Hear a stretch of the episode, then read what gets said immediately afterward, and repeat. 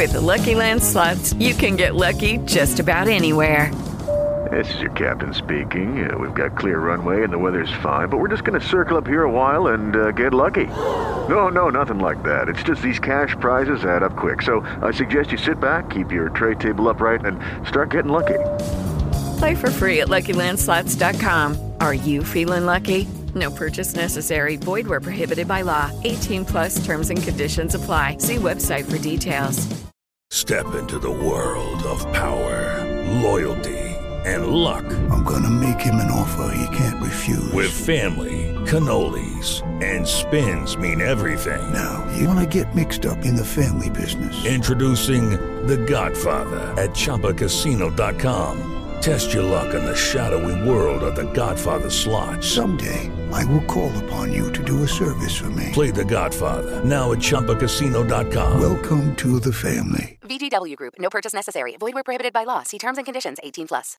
Naciónpodcast.com te da la bienvenida y te agradece haber elegido este podcast. Buenos días, Madresfera. Dirige y presenta Mónica de la Fuente. Buenos días, Madre Esfera. Buenos días, Madre Esfera. Buenos días, Madre Esfera. Hola amigos, bienvenidos a Buenos días, Madre Esfera. Hoy es sábado, o por lo menos esto está pensado que se publique el sábado, que ya sabéis que los podcasts los podéis escuchar cuando vosotros queráis. Y los sábados que hacemos normalmente pues publicamos entrevistas a gente chachi. Son este formato eh, de mm, conversación informal en la que nos gusta profundizar un poquito más en gente chachi, efectivamente, como bien dice su nombre, y que, que os traemos em, para que los escuchéis mientras pasáis la aspiradora, mientras hacéis la colada, mientras sacáis a los niños a la- de paseo, lo que queráis, lo que queráis. Nosotros hoy os hemos traído a alguien que seguro que os va a gustar mucho. Esta entrevista promete, ya os lo digo, os anuncio. Es un bloguero, es guionista, es humorista y es un tío muy majo. Os dejo con Andrés Palomino. Gente chachi.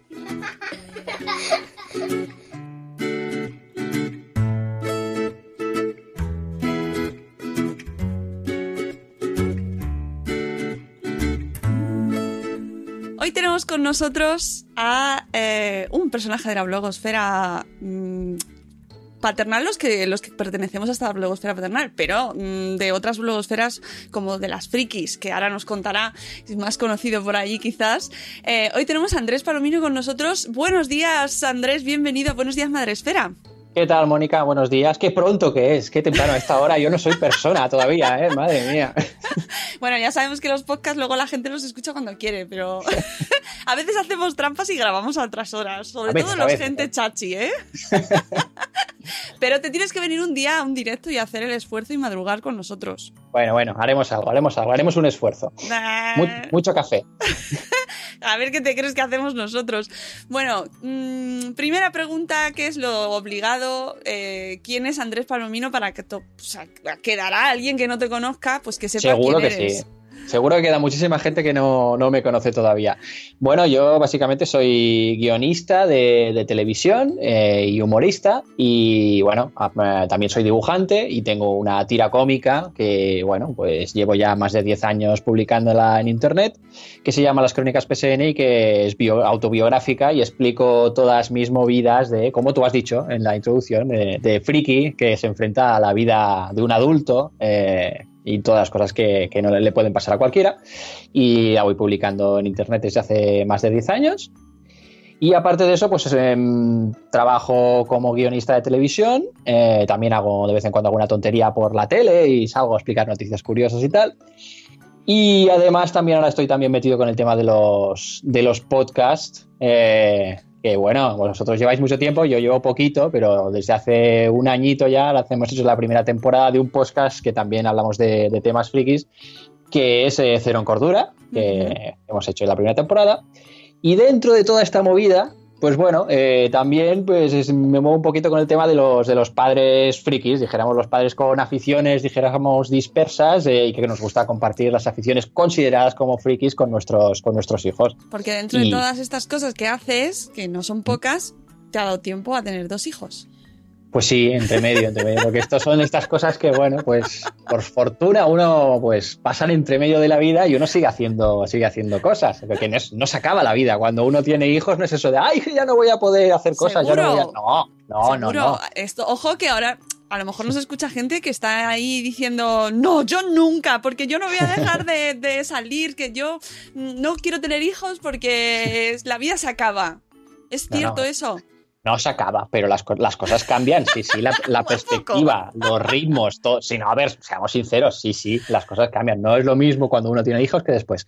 Pero que no se pueden, no se dejan de hacer cosas, vaya, incluso se pueden llegar a hacer pues más, incluso todavía. Yo he descubierto muchas cosas que, gracias a, a través de, de, mis hijos y he compartido muchas cosas con ellos que a lo mejor pues de otra manera no las hubiese descubierto. Hombre gracias a eso, gracias a tus hijos, estamos nosotros hablando contigo. Porque, Por ejemplo, sí, sí, la comunidad de, de Madre Esfera, desde luego, es todo un descubrimiento que, que, he hecho, que claro, si no fuese padre, evidentemente, me hubiese costado más eh, llegar a vosotros. Aquí el amigo Andrés eh, ha sido el flamante ganador del premio al mejor blog de humor del 2017, nuestros premios Madre Esfera. Y bueno, porque es que como él decía, llevas un montón de años con tu tira eh, diaria, diaria, todos, todos, todos, todos, todos los días. Bueno, en su momento sí, eh, sí que era diaria, de lunes a viernes. Y de hecho, llevo ya más de 2.000 tiras publicadas. Me parece que voy por las 2.200 y pico. Madre mía. Y hacía de lunes a viernes y ahí sí que me lo daba todo. Ahora ya, como tengo muchísimas otras, como también es eso, estoy muy en plan multitarea y estoy haciendo muchas cosas, he bajado un poquito el ritmo de las tiras cómicas. Pero bueno, vamos, vamos haciendo. Y efectivamente, pues cuando mi mujer se quedó embarazada y, y, bueno, empezaron a pasarme cosas desde el embarazo a luego cuando nacieron los niños, mm, me planteé eh, la opción de incluir en mi tira cómica, que para eso es autobiográfica, pues me pasaban respecto a la, la paternidad. Mm. Y, y, y, bueno, pues ahí me planteé, porque al principio mi tira cómica era una tira cómica friki, que yo hablaba, pues eso, de los juegos de rol que me gustan, los cómics, las películas de ciencia ficción que me molan, de Star Wars, de la horchata, de, bueno, los temas que me, me preocupan. la horchata. Sí, hablaba mucho de mis experiencias con mi grupo de amigos de, de juego, frikis de toda la vida, sobre todo jugadores roleros. Y entonces mi público era un público, pues, friki, eh, mayoritariamente. Y me planteé, oye, pues si estoy haciendo una tira cómica que explico mi vida, ahora que voy a ser padre, voy a explicar también cosas de paternidad. Pues bueno, voy a probar a ver qué pasa. Y lo que pasó te sorprenderá. Eso te iba a decir. ¿Qué, qué, qué pasó? ¿Qué pasó con tus seguidores fieles? Pues eh, realmente yo pensaba, bueno, esto a lo mejor no les va, no les va a gustar y van a decir, ah, tú antes molabas, pero ahora ya, ya haces un cómic que hablas de hijos, ya no nos gusta, nos vamos y te baneamos y no sé. Pero no, al final, al contrario, de repente empezaron a aparecer un montón de padres y madres que compartían las mismas experiencias, frikis y no frikis, ¿eh? porque bueno, al final eh, la paternidad pues tiene muchas cosas en común, te guste lo que te guste y cuáles sean tus aficiones, pero bueno, generacionalmente pues la gente de mi edad pues tenemos unos referentes bastante parecidos y al final los de mi generación tenemos un componente de friquismo bastante elevado en general y unos referentes comunes bastante, bastante grandes. Y pues empecé a ganar un público que, sobre todo femenino, he de decir, porque al principio mi cómic era tenía un público generalmente eh, masculino no y de extraña. repente con las no me extraña tampoco de, pues es, que, bueno, es verdad es verdad que en círculos frikis es verdad que hay chicas y siempre ha habido chicas desde Sí. hace un montón de años desde hace más de 20 años pero que sí que es verdad que en- hay círculos que son minoría pero, eh, pues sorprendentemente, pues empezaron a crecer las, eh, dijéramos, los visitantes de este tipo de tiras cómicas, tuvieron muchísimo éxito y de hecho, eh, luego el recopilatorio que saqué, el manual para padres frikis, es mi, mi libro más vendido. Así que es mi, es mi superventas absoluto. Y de hecho, vamos por la tercera entrega. Empezamos con este año, año cero, este manual para padres frikis año cero, eh, que fue eso, el libro más vendido en, el día de San Jordi en Gigamés por sorpresa absoluta para, para mí, que pensaba que, bueno, vamos a llevar ahí el libro y de repente fue el cómic más vendido del año. Y, bueno, pues tuve que ir sacando más libros, no hubo otra, no hubo otra. Pues venga, vamos a sacar eh, cómics para niños recopilando todas las cosas que me pasan, porque el 99% de las cosas que explico en este libro pues son cosas que me han pasado con mis, con mis hijos y maneras de, de enfrentar- de enfrentarse a las dificultades y, y las aventuras que uno le pasan cuando se convierte en padre. Sí que además con esto de... eh, al menos es el, estereotipo, pero es verdad que cuando eres muy friki, muy friki, parece como que tienes que dejar una parte de esa niñez que tenías ahí aferrada, ¿no? Y compartirla con tus hijos, ¿no? Como, no, van a no voy a dejarles mis juguetes, que tú los estás guardando. Sí, sí, bueno, en realidad también es eso. Nuestra generación es un poquito que nos aferramos bastante a las cosas que nos gustaban en nuestra, nuestra infancia. Eh, pues a mí, en mi caso, pues bueno, yo era un niño de estos de generación de televisión que veía mis ocho horas diarias de tele ahí pegado. es que sí, sí, literalmente. Yo me sabía en la parrilla de programación, te podía decir de que había menos cadenas. También es verdad que había menos cadenas pero yo te podía decir a, todas horas que estaban emitiendo en todas las cadenas de, televisión, me las sabía y, yo he crecido y me, he formado. Eso de la caja tonta es una mentira absoluta. Yo me he formado gracias a la televisión más que en el colegio. Y, y bueno, pues estas cosas que yo veía de pequeño, los dibujos animados, eh, las películas de los años 80 que molaban y que bueno, ahora están tan de moda con todo lo retro, que ahora todo vuelve eh, quieras que no son referentes que también lo queremos transmitir a, nuestros hijos. Que también, a ver, las cosas nuevas también son chachis, ¿eh? Las series de dibujos de ahora también molan. eso. Eh, a veces pensamos, ay, es que solo voy a ponerle las series de los años 80, las películas que esas sí que molaban y las de ahora no tanto. No es tan así, no es tan así. Ahora se hacen cosas muy chulas eh, para niños y, para jóvenes. Los tuyos son pequeñitos todavía. Cinco añitos. Ah, bueno, cinco. Bueno, ya. ¿Ves mucho tele con ellos? Sí, eh, sí, sí, bastante. De hecho, bueno, y, prefiero siempre verla, verla con ellos. Ellos no suelen ver la tele solos, por ejemplo. A mí me gusta estar con ellos en todo lo que consumen, o bueno, o con la tablet o lo que, lo que sea. Estoy siempre yo ahí al lado que es la forma más productiva de hacer las cosas, no aparcarlos ahí delante de la pantalla, sino comentar con ellos. Y aparte yo soy muy pesado, como y hablo mucho, como, como ves, a mis hijos también. También me dicen, sí, sí, ya me lo dicen, ya, ya han pillado la expresión esta, ah, papá, el guionista, ay, ahora va a explicar, papá, que bueno, ya ¿Con cinco, años? Sí, sí, sí, sí, ya tremendo cuando les empiezo a hacer un poquito de, bueno, pues eso de charla, esto es así, porque tal cual, y se empiezo a explicar mis batallitas, ya se empieza, uy, uy, uy, el guionista, el guionista. En fin, eh, cosas que hay que aguantar. Me gusta mucho explicarles cosas y compartir, y al final ellos son esponjas, y te empiezas a explicarles cosas, y esto es así porque así, lo conectas con otra cosa y otra cosa y otra cosa, y al final acabas yendo y explicándole cualquier cosa. También es verdad que luego mis hijos pues lo reproducen, porque como son esponjas, lo reproducen, y de repente te, te sacan datos que dices, ¿esto cómo lo sabes? Esto, este personaje, ¿por qué sabes quién era Napoleón y Wellington y la batalla de Waterloo? Y de repente, pero, ah, sí, papá explicó que era un francés, que tal, que ganaba muchas batallas. Bueno, pues, pues sí, este tipo de, es lo que tiene que se lo cuentas, ¿no? Se lo cuentas todo. Oye, eh, aparte de tus libros, eh, tú mm, has leído, porque me imagino que los tuyos te lo sabes de memoria, has leído libros de paternidad cuando, cuando os quedáis embarazados. Eh, ¿Qué tal el tema de la literatura de crianza, los manuales? ¿Cómo lo llevaste?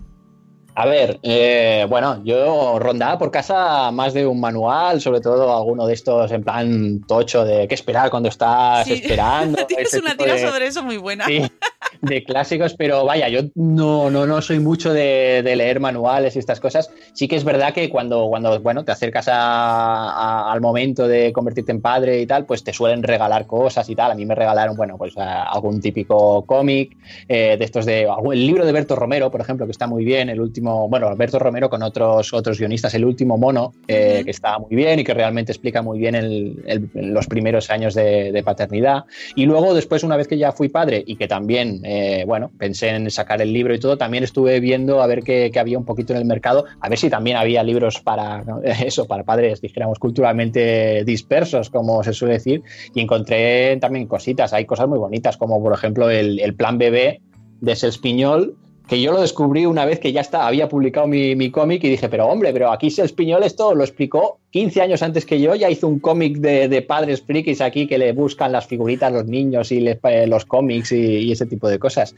Y, me encanta, es un libro fantástico. Y también hay, otro que me gusta mucho de, paternidad y que también que tiene que ver un poco con el cómic, es este de Jeffrey Brown, de, ¿cómo se llama? Veidre Hijo que luego Sí. tuvo continuaciones que explica eh, la paternidad como si Darth Vader pues fuese padre, hubiese criado como padre a Luke Skywalker. Y te pone todas las situaciones clásicas de, de, bueno, cuando al niño se le cae el helado y no sé qué, cuando tiene caca y tiene que ir al baño, pero es Darth Vader y, y Luke Skywalker que están ahí y es muy divertido eh, y es muy gracioso y ha tenido mucho éxito y tiene continuaciones y todo. Sí, sí, sí, lo estoy, lo estoy viendo justo ahora y también muy recomendable, ya as- as- así recomendamos cómics sobre este tema, el de la parejita de Manel Fontevila, que también es el... Oh, eh, ese es un superventas absoluto. Sí. Siempre, siempre me, lo, me, lo, me lo cuenta Manel. De hecho, cuando, cuando saqué el libro, hablé un- coincidí un día con, con Manel y, y Manel me decía, bueno, vas a sacar un libro de, de paternidad. Bueno, el mío solo lleva como 25 ediciones, una cosa así. Es un libro que siempre se está vendiendo y nunca, nunca se para de vender. Sí,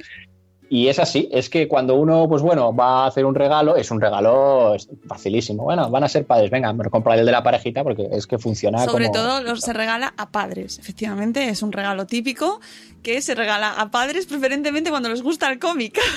También, también, sí, sí, o cuando son un poquito con tendencias un poco frikis. También está muy bien el de La Madre de Dragones, también me, me encanta. Es un, un libro que también está pensado, pues, cómo viven la paternidad, en este caso de la- las madres, con, con tendencias hacia el friquismo. Es un libro chulísimo y que está muy bien, muy bien documentado, que está, está muy chulo. Sí, que además en los últimos años se ha ido reivindicando cada vez más esa figura de, de- de la madre friki que también, ah, también Por existe. supuesto, Por supuesto que las hay, Lo que muchísimas. pasa es que no, se- no, no estaban tan a la luz, pero existen, existen. Ahí tenemos a Bea- Bebé a Mordor, por ejemplo, que nos Vaya, un recuerda a... Claro, Un saludo, un beso para Jules. seguro que nos escucha cuando salga este gente chachi. Y, y blogs, ¿leías blogs o webs o sobre todo ya Pues- cuando empezaste a meterte en este mundo? De paternidad concretamente no, no, no, realmente no. Eh, luego, una vez que, bueno, pues empecé re- realmente a través de, de Madresfera, es cuando empecé a ver que había, había un poquito de blog sobre temas de paternidad, maternidad y me metí ahí y empecé, empecé a ver. También a través de, de, de- de Carlos Escudero, de Un papá como, como Bader, que bueno, es un clasicazo. Claro. Yo lo empecé le- leyendo en una columna que escribía en, en el, en el periódico y que también lo, lo ponía en su blog y a partir de ahí pues también tiré del hilo y, y llegué hasta, hasta Madresfera. Así que ya ves, está todo Todo conectadísimo. conectado. Toda gente buena, oye, qué guay.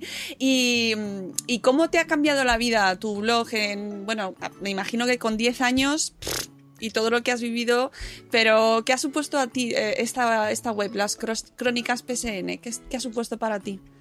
Pues supuso un giro profesional bastante, bastante importante. A ver, yo, bueno, llevo más de 16, 17 años trabajando como, como guionista. Y, y el tema del cómic es una cosa que me gustaba a nivel de, de lector. Yo no, no he ido a ninguna clase de, de dibujo, ninguna academia de dibujo y bueno, era simplemente consumidor de, de tiras cómicas habituales. Y bueno, era consumidor de cómics por internet y dije, oye, pues y yo podría hacer cuatro garabatos para explicar las historias que se me ocurren. Y como vi que había una comunidad de, de gente que se dedicaba a esto, a publicar cómics en castellano en aquella época, ya por, bueno, pues hace pues eso, como 10 años que era- estaba muy floreciente y empezaba a haber mucha gente que publicaba gratis en, en internet, dije, bueno, pues si esta gente publica, ¿por qué no lo voy a hacer yo? Y empecé así como, bueno, como una cosita pa- para probar y para pasar el rato. Y después, a medida que pues ganaba visitas y, y la gente realmente le gustaba las cosas que publicaba, pues dije, oye, a lo mejor esto es una forma también de ampliar mi perfil profesional y aparte de pues, los guiones para televisión, pues puedo, pues eso, sacar un poquito mis cómics y, y mover un poco el mundo del cómic que, que me gusta. Y he aprendido, bueno, tanto el tema de, de- blogging y de, bueno, de, de- gestión de- del blog y de, community management, management y todo esto a través de mis cómics, que he aprendido un montón de cosas y ahora pues mi perfil profesional pues se ha ampliado bastante en ese, en ese sentido. También el tema de las redes sociales lo toco, lo toco bastante y también en medios de comunicación pues lo, lo utilizamos mucho. Que además tú te lo, te lo guisas y tú te lo comes. Tú lo haces Yo lo hago todo. todo. Sí, sí, aparte es eso, como soy autoeditor, eh, me gusta mucho, antes yo en, en- en mi juventud, cu- cuando, bueno, después de, de estudiar eh, comunicación audiovisual y bueno, ir de guionista así como por la vida, yo quería dedicarme al cine, como las personas serias. Y, y en plan de, bueno, pues quiero hacer mi película y quiero dirigir mi película y estas, y estas cosas, y hice algún proyecto, lo moví con productoras y tal, y ahí me di cuenta de lo difícil que es llevar un, proyecto como es una, una, película en el que interviene pues muchísima más gente. Eh, una película para, tiene que pasar tantos filtros, interviene tanta gente que a veces la distancia entre lo que tú habías pensado y lo que luego se llega a producir eh, es muy grande y es muy difícil de llevar a cabo, de poner de acuerdo a tanta gente. En cambio, con el cómic, la cosa que tenía es, mira, yo lo dibujo, yo lo colgo en la web, yo lo promociono a través de las redes sociales y, y, lo único que gasto es mi tiempo, que es dinero también, pero que es mío.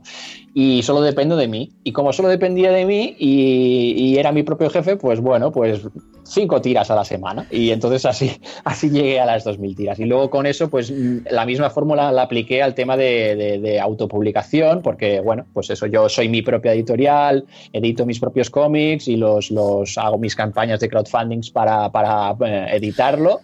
Y luego, pues lo hago, lo vendo directamente a, a, mis lectores y me promociono y hago todo yo. Y me gusta bastante la cosa. Soy, no soy mucho de delegar, como puedes ver. No, no, pero es que además se te da muy bien. Y ahora que lo has dicho tú, el crowdfunding, es que eres un maestro en eso del crowdfunding, Andrés. Bueno, bueno. Estoy aprendiendo todavía mucho, pero bueno, pues la verdad es que estamos haciendo bueno, un par de campañas de crowdfunding al año y realmente para muchos artistas y autores se está convirtiendo en una, una buena forma de, financiar eh, sus, proyectos y de sacarle un rendimiento económico, ya sea pues eso, a, un, a un blog, a un canal o, lo que sea. En mi caso, pues sí, el, para los crowdfundings de, libros funcionan bastante bien, sobre todo cuando tienes una, una base de, fans ya establecida y cuando tienes un producto muy claro y muy marcado que sabes lo que vas a, sacar. Eh, yo al llevar pues ya me parece voy por él, el tercer, tres, cuatro crowdfundings ya exitosos y entregados ya y todo. Y ya dijéramos que ya también pues te ganas un poquito la confianza de la gente, aparte de los nuevos lectores que ganas en cada campaña de crowdfunding, porque es una cosa que uno se piensa, bueno, pues a lo mejor haré un crowdfunding y solo vendrán mis familiares y amigos a ponerme pasta para darles pena. No, no, esto no es tan así. Si uno lo trabaja bien, al final yo, la mayoría de las ventas que consigo a través de crowdfunding son gente nueva, son lectores nuevos. Eso es bastante sorprendente y que luego te siguen en las próximas campañas y en las redes sociales. Eh, es verdad que en los últimos años se ha puesto muy de moda y eh, como recurso para que la gente también consiga sacar proyectos adelante y, y claro, ves muchos pero no todos salen bien. De hecho, mmm, pocos salen tan bien como los tuyos, Andrés. Tengo que darte la enhorabuena porque es verdad que ya no solo es que consigas sacar adelante el proyecto, sino que decías tú antes, la gente te conoce también a través de esos proyectos. Sí, bueno, la verdad es que bueno, es, es una cuestión de, de, escalarlo y de ser realista con el tema de las recompensas y ofrecer cosas que realmente la gente puede desear, dijéramos, porque a veces o bien no sé los crowdfundings o bien no las aportaciones que plantean no están adecuadas con la recompensa que se van a llevar, por ejemplo, eso es un error bastante común o luego realmente los plazos no están bien definidos, no está bien explicado el proyecto, no se comunica bien el proyecto, depende cómo. Eh, se pueden cometer muchos, muchos errores. Yo con el ensayo y error más o menos he conseguido ya ver más o menos cómo, cómo van las cosas, incluso cuando conviene más eh, a nivel matemático y de, de, calendario, dijéramos, cuándo conviene más sacar un crowdfunding teniendo en cuenta las fechas del calendario, eh, pues bueno, pues lo empezaré un poquito antes de fin de mes porque los primeros días eh, pone la gente más pasta y así durante la campaña cobrarán dos veces y, y tendremos compras impulsivas. Esto parece una tontería, pero esto es, no, no, es no, magia. Me estás dejando, puedes hacerte coach de crowdfunder. Sí, sí, sí. Bueno, de, de hecho hice una, una charla de, sí, sobre cómo, cómo hacer crowdfunding en el BAF, sí, sí, que fue muy bien y fue muy divertida. Y me quedé con ganas de explicar más, porque se me dice una hora te la lleno fácilmente explicando, hablando de, de crowdfunding y me quedé con ganas de más, la verdad. Y está muy bien. Y la gente se sorprendía mucho y muchas veces de, de estos detalles y estas tonterías que hay que tener en cuenta y que pueden determinar eh, el éxito o el fracaso de, de un crowdfunding. Porque un, un crowdfunding, aunque consiga el dinero, no quiere decir que gane dinero luego, porque le tienes que dedicar unas horas determinadas, tienes que haber calculado muy bien el, el, presupuesto, teniendo en cuenta unos muchos factores que mucha gente pues no lo tiene en cuenta y después dices, haces números, oye, pues aquí has pagado una pasta. Es los que impuestos, los impuestos, hay que los poner impuestos, los impuestos. Están, oh, sí, sí, el, el, asesor fiscal, al final. Ah, ¿eh? el, lo, que fiscal, queda, lo que se queda, lo que se queda de la plataforma No, no, tiene, y la plataforma, exacto, y, y- y ¿cómo se llama? Y vaya, que todo, el PayPal, de la- el, porcentaje también. de PayPal, que parece una tontería, Es pero también. Es Todo eso son cosas que hay que pensarlo al, al hacer el presupuesto del crowdfunding y que puede terminar que en realidad estés palmando pasta o, o no. Pues mira, puedes hacer un manual para crowdfunding friki y sacar un crowdfunding para sacar el manual. Un crowdfunding para sacar el manual de crowdfunding, lo veo. Lo ¿Verdad? veo, sí, sí. De, de hecho, yo, yo también, como, como hay muchas campañas de crowdfunding en las que quiero participar, yo siempre digo que tengo que hacer un crowdfunding para financiarme los crowdfundings que quiero participar. Sobre todo de juegos de mesa, porque son muy caros y tienen muchas cosas Es y verdad. quiero participar en muchos. Es verdad, es verdad. Además entras en un bucle, porque cuando empiezas a entrar en uno ya mm, te, llegan te llegan nuevos y ya empiezas a conocer a gente que también participa y eso es horroroso. Dejad de hacerlos. Esto lo explicaban también en una, en una tira cómica, en, en una tira cómica que se llama Dog Tower. Esto es muy friki, pero yo te lo digo, por si alguien lo quiere buscar. Dog Tower, John Kovalik, fantástica tira cómica, friki, pero que explica muchas cosas de la vida. Eh, y explicaba, por ejemplo, cómo consumimos el tema de, de los crowdfundings, que es una cosa que lo compras en un momento y que luego dentro de mucho tiempo Te te, llega, llegará. Y luego cuando te llega tienes la sensación de que no te has gastado pasta, te viene gratis, que es una magia que te llega a tu casa. Mentira, te lo has gastado, el dinero ya te lo has gastado. Y dices, hostia, ay, qué bien, me ha venido una cosa gratis. ¿Qué gratis? Nada, que lo has pagado, pero lo has pagado. Y vas participando, vas participando y venga a gastar pasta. Eso es verdad y además pasa también con esto que compras en que te llega de China o de países muy lejanos que te llega mucho tiempo después y con la sorpresa de que no sabes que te va a llegar. Ah, sorpresa. Y Porque que, además siempre compras y luego te llegan otras cosas o más pequeño o... Sí, sí, sí. La foto no se acaba de ajustar con lo que era exactamente. Es como los Kinder sorpresa, que te viene la, la- la foto de cómo es el, el muñequito, luego lo ves y dices, pero si no se parece en nada, hombre. ¿cómo Es estás? verdad. Oye, ¿y vas a Ay, seguir...? que he dicho una marca. Ah, nada, encantados Nada, todos, que nos nada, patrocinen. Son huevos estos sorpresa que se abren y Que tienen le quiten, sorpresas que les quiten un poco de azúcar y nos patrocinan y ya está.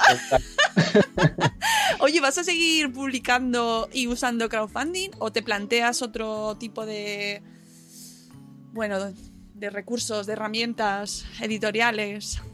A ver, eh, yo he trabajado con, con editoriales y de hecho lo tengo bastante, bastante estudiado de que trabajar para una editorial, al menos para mí, eh, me supone perder dinero directamente. Eh, llorando o sea que sí, encantado. Editoriales que me estáis escuchando ahora mismo, os quiero mucho y valoro mucho las ofertas, que de hecho tengo ofertas de editoriales y, y es que es que no me sale, no me salen las cuentas. Hay Ya lo subir, entiendo que hay ellos que subir la pasta. ellos tienen que hacer los números suyos también, pero es que no, es que tú piensas los porcentajes de lo que se lleva eh, la editorial, el autor, eh, la distribuidora y el librero y empiezas a sacar las cuentas y en realidad pues es menos de un 10% del PVP de un libro lo que se lleva un autor. Entonces, claro, como autoeditor, eh, pues el porcentaje ese eh, crece sensiblemente. Y para pues ganar la misma cantidad de dinero pues necesito vender muchísimos menos cómics Así que si lo hago yo directamente, pues todavía menos. Así que los números cantan, al final son, son matemáticas. A mí no, no me sale el tema de las editoriales, a menos que, bueno, pues una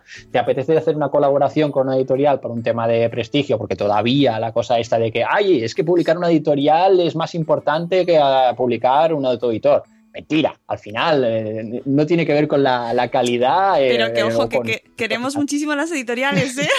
Sí, que sí, que sí, yo quiero mucho las editoriales y las editoriales publican libros de muchísima calidad, pero no quiere decir que nos obsesionemos con la idea esta de, ay, es que si no publico con una editorial es que soy un fracasado y no... lo-". No, esto no es así, al contrario, si puedes ganar más pasta incluso, depende cómo te lo montes, eh, publicando para ti mismo que para una editorial. Hmm, Esto a, a veces parece raro decirlo, yo es que prefiero hacerlo para mí que para una editorial, pero, pero bueno, es que es así, realmente y- los números... Y que además, eh, yo que tengo lo- los libros en, en las manos ahora mismo, tengo que decir que la calidad no es inferior eh, a libros publicados por editoriales. Me refiero que. que Claro, es porque que hay ahora veces con que la... parece que es como, me va a llegar aquí una libretita. No, es que con las impresiones digitales han, bueno, pues han facilitado que la gente pues pueda hacer por un precio muy, muy razonable, pues publicar cosas. También es, eh, bueno, cuando uno hace unas tiradas más, más grandes, también el precio se reduce, márgenes, beneficios. Eh, Todo esto son cosas que cuando dices, bueno, eres autor de cómics, pues normalmente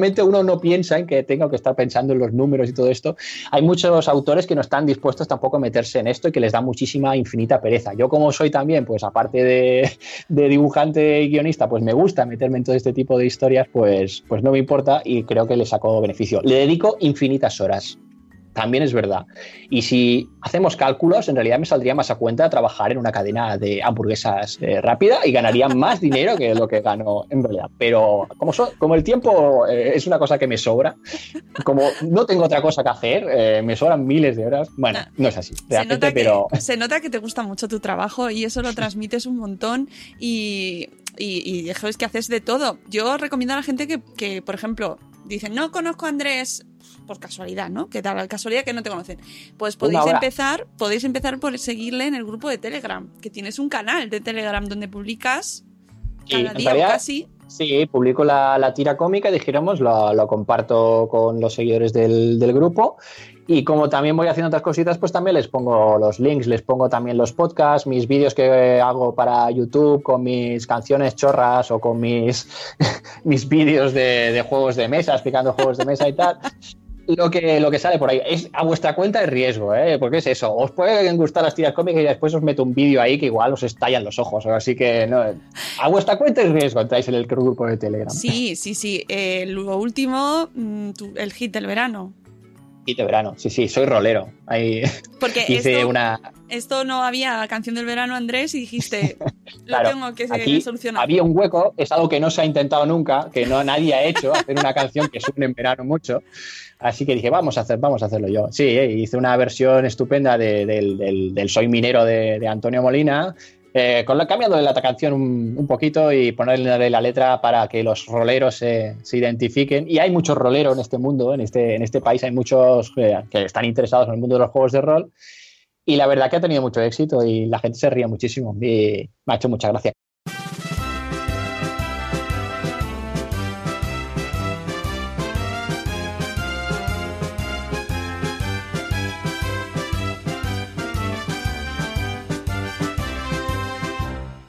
Yo no maldigo mi suerte, porque rolero nací. Y aunque me ronde la muerte, no tengo miedo a morir. No me da envidia al tesoro, porque de orgullo me llena ser el más aventurero de toda la Tierra Media, de toda la Tierra Media.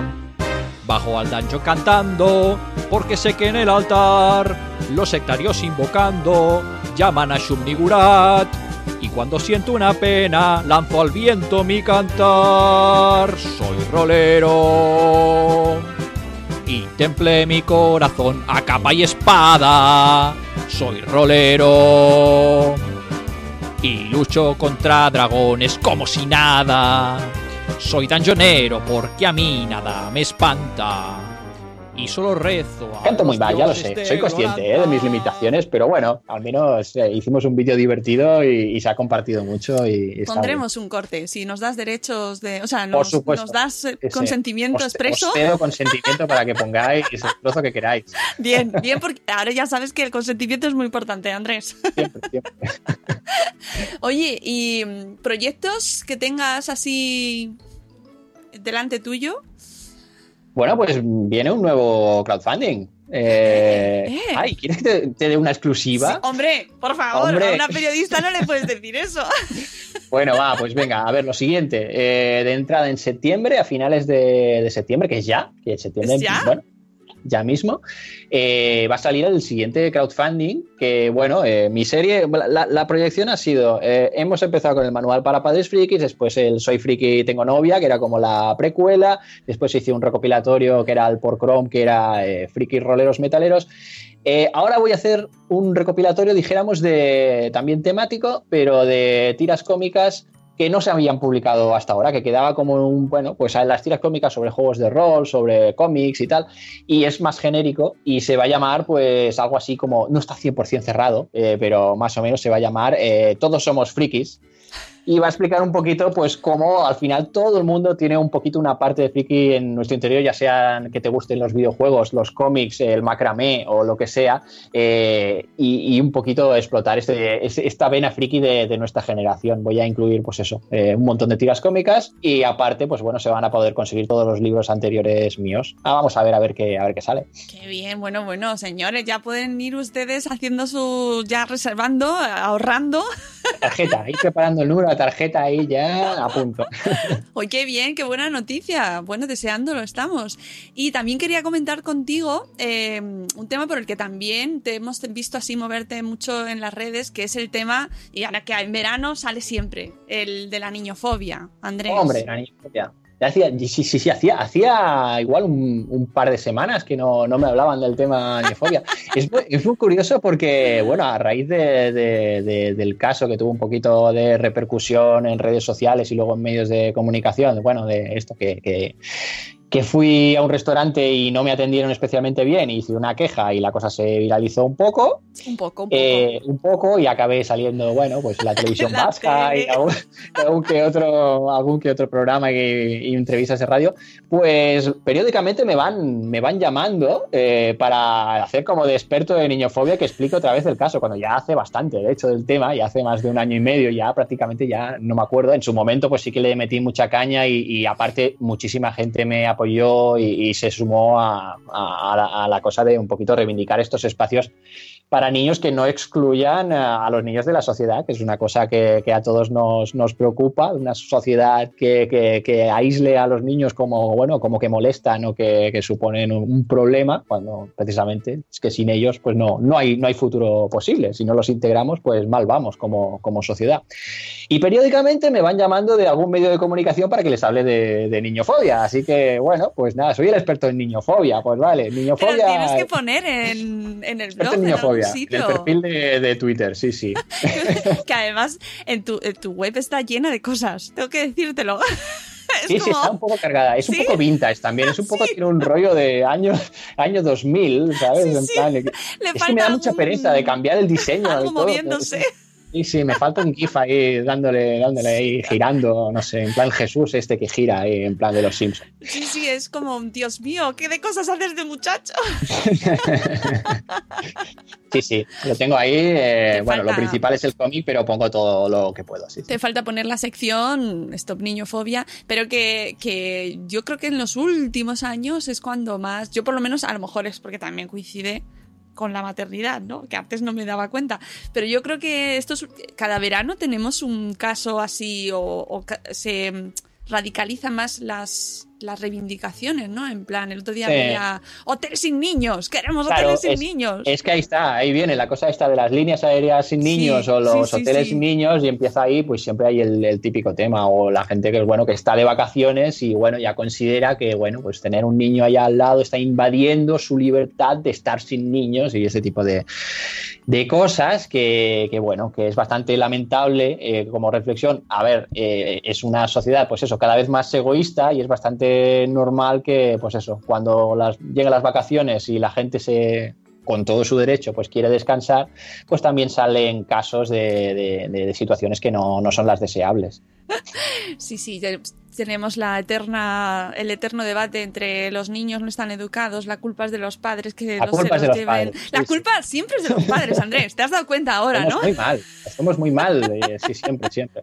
No, no, eh, sobre todo es eso, eh, hay el ejercicio de la empatía, es como que pues mucha gente pues no lo hace, no lo, no lo aplica a la cosa esta de pensar que a lo mejor detrás de ese niño llorando y esos padres impasibles, pues a lo mejor hay un día entero o semanas o meses de, de tensión y de unas circunstancias que no las conoces, no conoces al perfil del niño, ni de los padres, ni la situación, ni qué ha pasado, ni nada. Así que cuando uno ya es padre, pues ya sabe que esos padres de la mesa de al lado que tienen un bebé que está llorando, lo primero que quieren es que deje de llorar, que no es una cosa que es que es para fastidiar a los demás que, que, que dejamos que el niño llore. Así que bueno, esperemos que, que la sociedad pues un poquito se vaya concienciando y que vayamos entendiendo que, que bueno, que es necesario proteger eh, los espacios con, con niños. Sí, sí, sí. No, y que además los padres también queremos salir y disfrutar, o sea que no. Claro que sí. Y que tenemos derecho, de... no tenemos claro. que estar encerrados en casa o solo en sitios designados para padres con niños, donde solo te vas a encontrar con padres con niños. Pero bueno, que también a mí me gusta ir a sitios que no haya padres ni niños también. Oye, cuéntanos tu experiencia con el podcast, Tinanda, que eso me interesa mucho.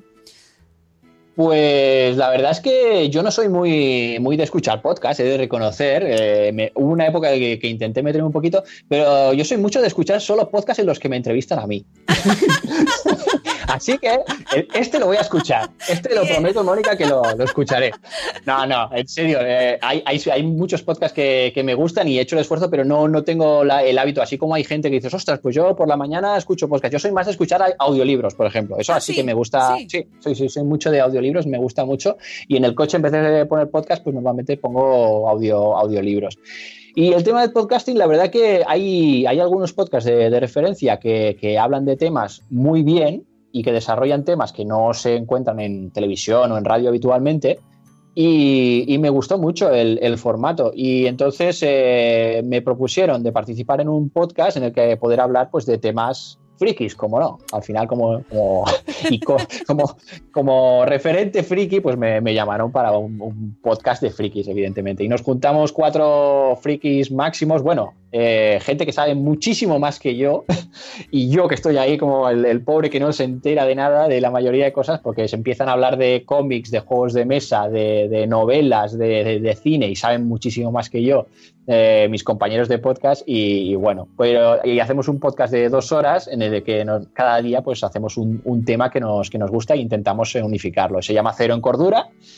Y, y bueno, hemos hecho ya una primera temporada que ha ido bastante bien y hemos tenido un montón de oyentes, sorprendentemente, cosa que no, no esperábamos. Y tenemos un montón. La verdad que yo pensaba, "Uy, bueno, vamos a ver, vamos a tirar y vamos a ver qué pasa.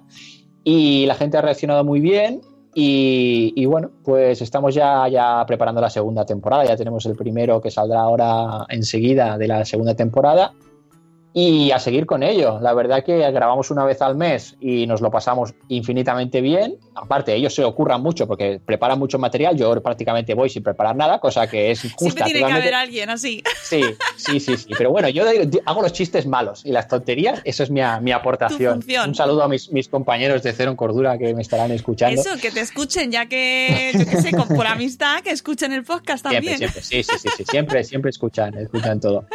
Y, y la verdad es que hemos aprendido muchísimo con el podcast, hemos mejorado, yo creo, bastante, estamos aprendiendo a medida que lo vamos haciendo, pero nos gusta el, el resultado y la gente reacciona muy bien, tenemos montones de comentarios, la gente nos envía cosas, lo comparte y bueno, la verdad que es una experiencia muy, muy positiva. Es otro mundo distinto a lo que tú conocías, ¿no? Porque tú has trabajado o trabajas con tele directamente. Claro.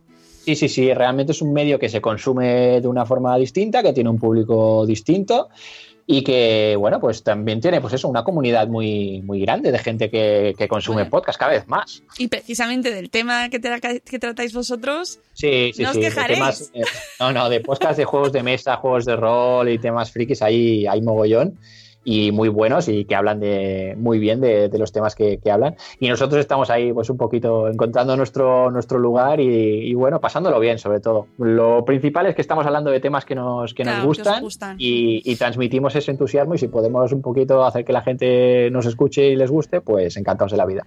Oye, ¿te has encontrado algún troll o hater tanto en el podcast como en tu trayectoria con la web y con las tiras? Sí, a ver, en 10 años sí. Evidentemente Internet es un medio que, bueno, eh, es muy, muy, muy proclive a, a, bueno, a ocultar la identidad y de opinar, ya sea por envidias o por, por no sé, bueno, muchas frustraciones que tiene la gente que las, las saca a través de las redes sociales. Y siempre aparece alguien que no le gusta lo que haces. El momento más, más álgido del tema troll fue cuando participé en la edición digital del, del 20 minutos. Eh, que claro, cuando eh, publicas en un medio más generalista es mucho más fácil que te salgan, que te sí. salgan trolls. Cuanto más gente te ve, pues es bueno, mirad los comentarios de cualquier periódico que no estén bien moderados y tal, y ves cosas barbaridades. La gente se mete a opinar en, a saco en cualquier noticia. Y claro, yo empecé a publicar ahí y bueno, yo hacía mis tiras cómicas tal cual, sin ninguna concesión, ni cambiaba nada y eran mis tiras cómicas frikis. Entonces, claro, pues había gente que, que se metía ahí a de huello y, y hubo cosas feas e incluso llegó un momento en que publicaron datos personales míos ahí en plan como amenazante y cosas de estas y sí, sí, sí, sí. Ay, no, Bastante... me sorprende. bastante No, qué, sor- qué sorpresa, ¿no? Sorpresa. Total, estoy haciendo una tira cómica gratis y la gente le, la odia, es fantástico. Bueno, a ver, también es verdad que pues eso, pues cuando una un- algo que haces en internet tiene éxito, es mucho más fácil que, haya gente que, que no le guste y no solo que no le guste, sino que encima quiere que, que sufras y que no le guste. no, y además en esto parece que no, ¿eh? Pero en los temas frikis ahí se levantan unas pasiones muy interesantes, ¿eh? Los- lo vemos desde fuera, así que... mm, Pero aún así me sorprende porque en el, que en el mundo del humor, aunque, bueno, Sí. que, que lo que estamos viendo estos días con el mundo del humor está siendo también tela. Sí, sí, sí, no, no, siempre hay polémicas en todos, en todas las comunidades, en la comunidad de, de los cómics en general, hay de todo, desde polémicas de los que publican en papel contra los que publican en digital, como si hubiese grandes polémicas, o las envidias, o los plagios de uno a otro, o un día sale una cosa de, de límites del humor. Es que, claro, eh, polémicas hay todos los días. o- y envidias y todo tipo de cosas. Ah, porque este publica en tal editorial y entonces, claro, es porque ha hecho tal cosa es muy aburrido. Yo no entro nunca en este tipo de, cosas porque me consume, me consumiría tiempo y mm, es un tiempo que puedo dedicar a hacer cómics o podcasts o lo que sea y no, no me interesa, pero sí que es, es bastante triste porque mm, genera dinámicas negativas cuando al final, bueno, cuando uno publica un contenido en, en internet eh, con ganas y con amor por hacer cosas, pues es una lástima que salgan este tipo de cosas. Bueno, ya sabéis, si a Andrés le han salido haters con lo que es él, pues o sea, cualquiera nos puede salir. No pasa nada. No, no, al final es don't feed the troll y no, no alimentar ese tipo de cosas y seguir adelante y seguir haciendo lo que uno cree que considera que hacer sin las intromisiones de gente tóxica y negativa, vaya.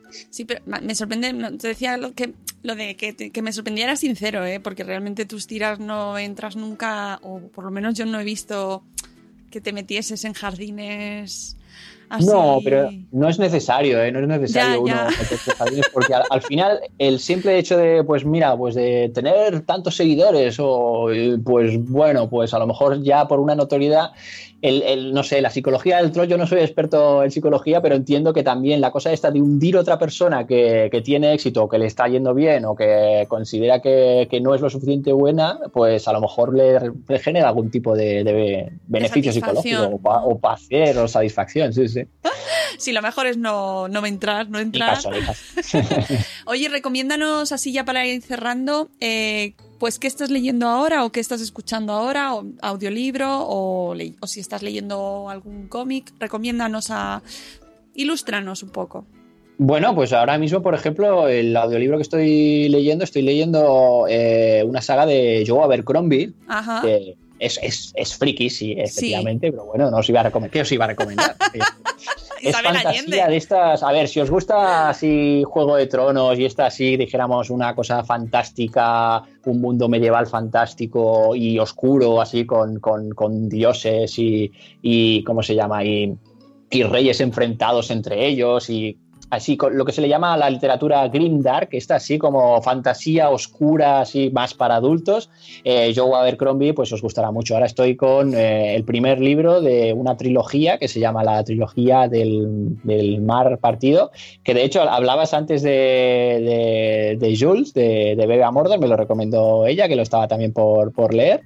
Y estoy leyendo eso y me está, me está gustando mucho. Yo ya había leído la primera trilogía que sacó Abercrombie, que es la, la trilogía de la primera ley, que está muy bien también, tiene unos personajes fantásticos. Esta es una, en teoría, es una, una trilogía más juvenil, la, la trilogía del, del, del, Mar Partido, este, el Medio Rey se llama el, el primer libro pero que es para adultos totalmente, vaya, de juvenil, vaya, ahí tienen ahí, madre mía. Censura, censura. Sí, sí.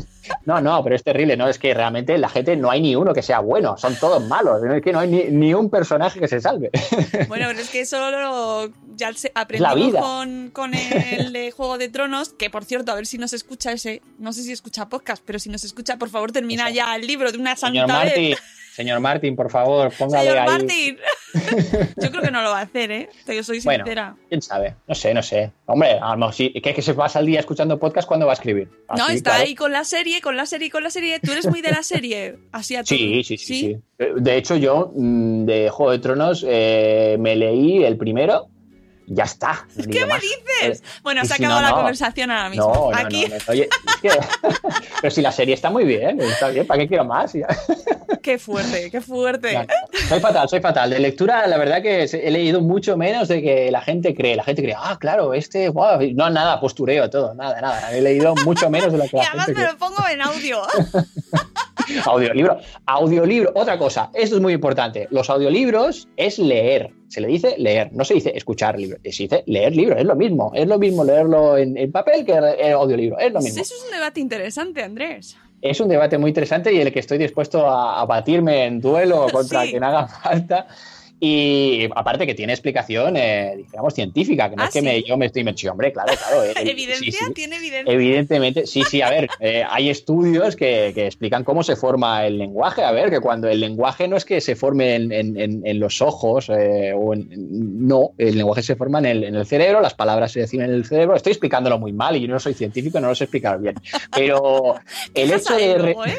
A él. el- pero el hecho de recibir el lenguaje, ya sea pues leído en forma de audiolibro o leído eh, visualmente, leyendo las letras, no quiere decir que eh, las palabras son las mismas al final y es concepto. También es verdad que, bueno, pues la experiencia a la hora de, de consumir una novela en formato audiolibro o en formato en papel es distinta. Es distinta, sí, Eh, sé la estructura del texto, dijéramos cómo se puede pasar adelante, atrás, con el audio es un poco distinto, la entonación, bueno, pero es una experiencia pues muy, muy parecida. Yo recomiendo muchísimo el tema de los audiolibros. Sé que hay mucha gente que es escéptica y aparte yo soy muy defensor del tema de Loquendo, esta voz eh, No, eh, pues. Sí, sí, sí. Soy súper defensor de Loquendo y esta es una voz generada eh, eh, informáticamente, un lector automático. Y bueno, para el tema de apuntes, por ejemplo, es fantástico. Tú te pones ahí el Loquendo y eso te lo lee todo maravillosamente. Y una vez que te acostumbras, además, eh, la voz de Loquendo la- se te mete en el cerebro y ya es como si yo lo leo con mi voz. Yo los libros que he leído como audiolibro ya lo leo como si Esto fuese mi está siendo muy surrealista. Vamos a tener luego una sección de quejas del oyente sí, y tendremos los actores de doblaje, de- Las No, no. editoriales. Ay, Madre, no me he metido con los actores de doblaje. No podemos, si quieres, hablar del tema de la versión original, que eso también es un tema que me interesa mucho.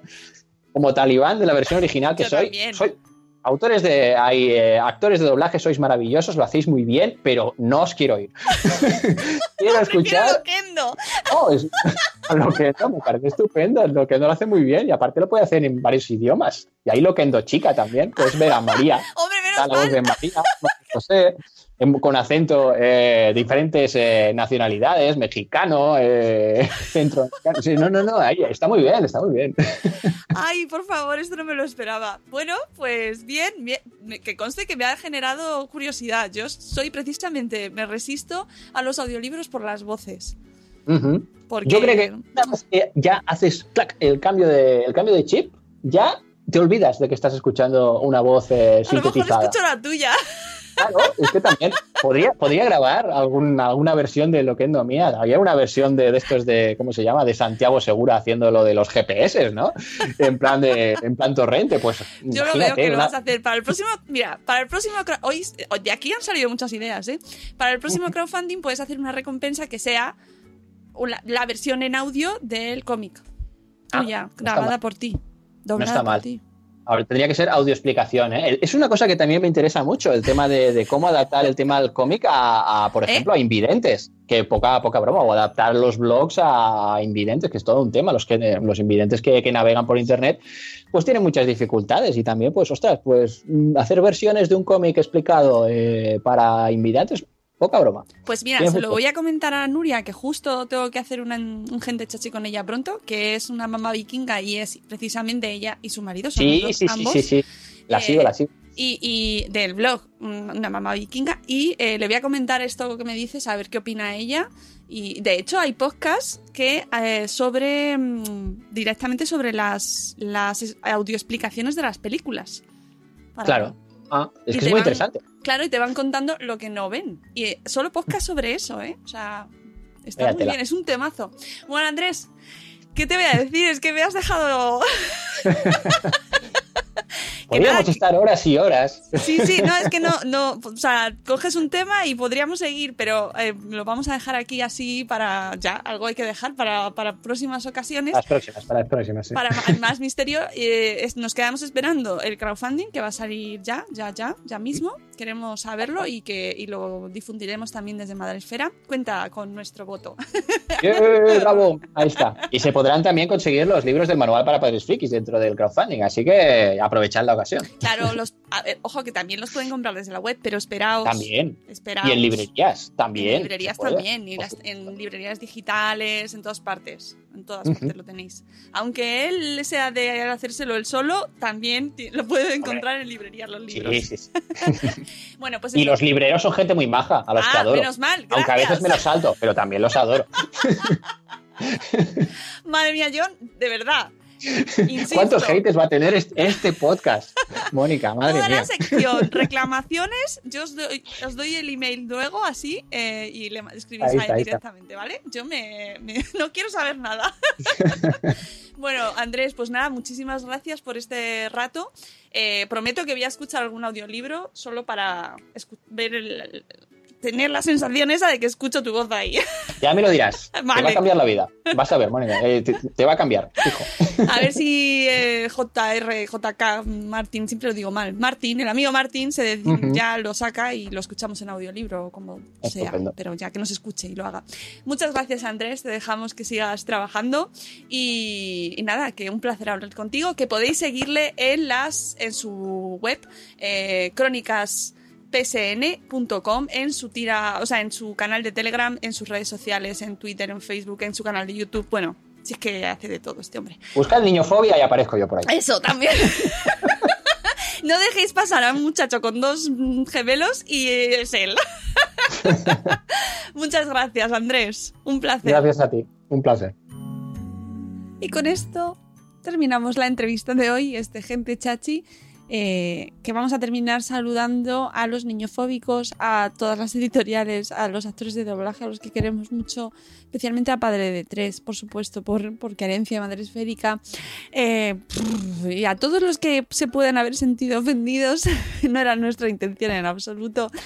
Y sobre todo dando las gracias a Andrés por esta divertida entrevista. Espero que hayáis disfrutado tanto como nosotros y que nada, que si escucháis audiolibros, leéis, leéis. Que si leéis audiolibros, pues que nos contéis cuáles son. Amigos, que paséis un fin de semana maravilloso, que leáis muchos libros, sean como sean, y sobre todo que escuchéis muchos podcasts. Un abrazo muy fuerte y nos volvemos a escuchar, ya sabéis, el lunes a las 7 y cuarto de la mañana esta vez sí en directo, ya sabéis, y podéis acompañarnos también pues en Spreaker, en el chat, pues diciéndonos cositas, preferiblemente bonitas. De lunes a viernes a las 7 y cuarto de la mañana os acompañamos a empezar el día de la mejor manera posible. ¡Adiós! ¡Hasta mañana! ¡Hasta mañana!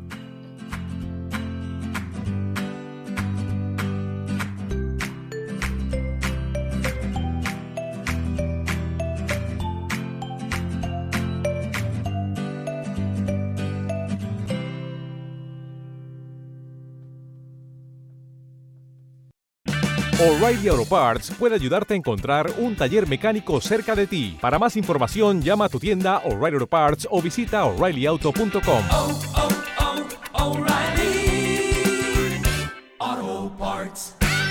Waiting on a tax return? Hopefully, it ends up in your hands. Fraudulent tax returns due to identity theft increased by 30% in 2023. If you're in a bind this tax season, LifeLock can help. Our US based restoration specialists are experts dedicated to helping solve your identity theft issues. And all Lifelock plans are backed by the Million Dollar Protection Package. So we'll reimburse you up to the limits of your plan if you lose money due to identity theft. Help protect your information this tax season with LifeLock. Save up to 25% your first year at LifeLock.com slash aware.